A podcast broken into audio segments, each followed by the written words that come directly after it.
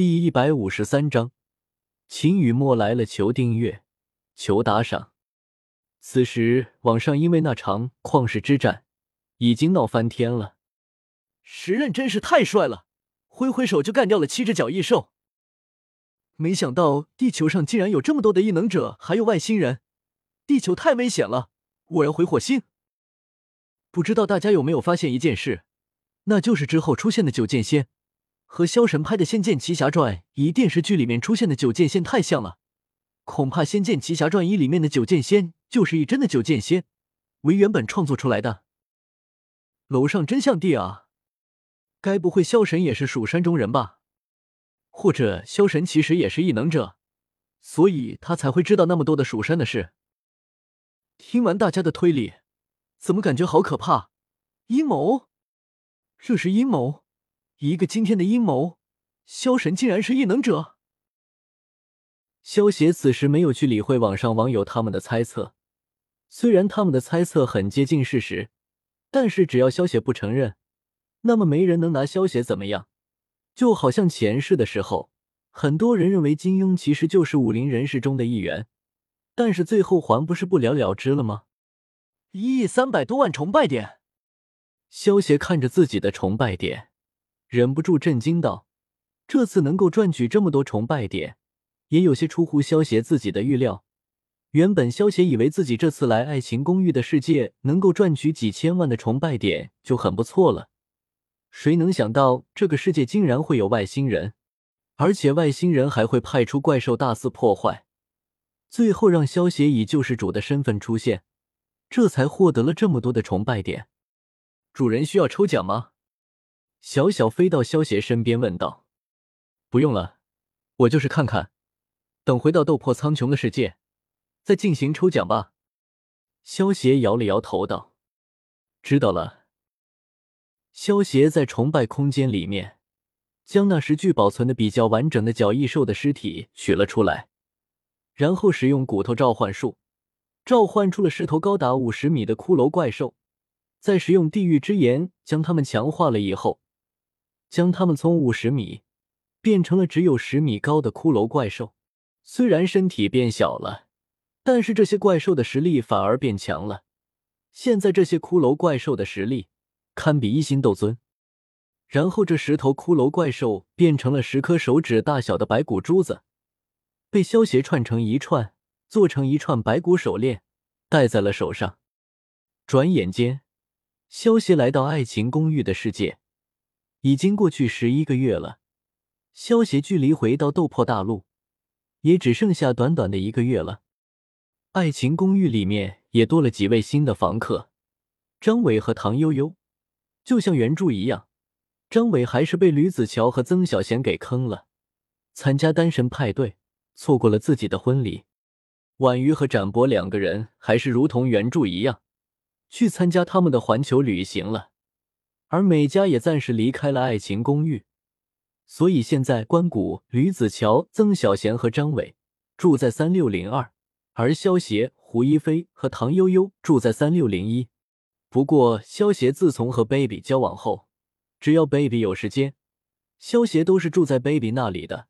baby 出去拍戏或者拍广告了，萧协才会回爱情公寓住。萧协回到爱情公寓后。发现胡一菲和唐悠悠他们都不在，于是到对面去了。刚推开门，就看到张伟坐在客厅沙发上，正在把一打口香糖一颗一颗的丢在瓶子里面，嘴里还念叨着：“他今天会来，他今天不会来。”消息你回来的正好，你赶紧劝劝张伟吧。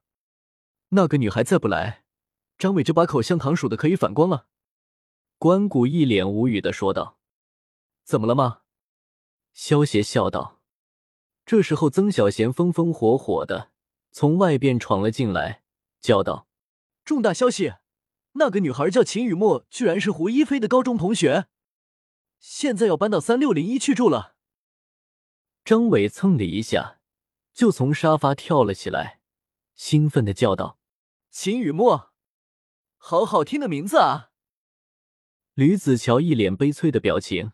拍了拍张伟的肩膀，说道：“张伟，你可想清楚，那可是胡一菲的同学啊。张伟想了想胡一菲曾经徒手毙老鼠的事情，打了个寒战，整个人都不好了。就在这时，胡一菲和秦雨墨一起走了进来。胡一菲看到他们都在，说道：“正好你们都在，向你们介绍一下我们的新室友，我的高中同学秦雨墨。萧邪，你回来了。”胡一菲看到萧邪也在，有些惊喜道：“萧神，你是萧神。”没想到萧神，你竟然也住在这里！我是你的粉丝，我叫秦雨墨，很高兴见到你。秦雨墨认出萧邪后，有些激动的说道：“你好，叫我萧邪就好了，以后我们就是室友了。”萧邪伸出手和秦雨墨握了握，让秦雨墨快要激动死了。雨墨，你不要和他客气，萧邪人很随和的。胡一菲拍了拍过于激动的秦雨墨。然后对萧邪笑道：“萧邪，雨墨刚来，你这个房东没有表示吗？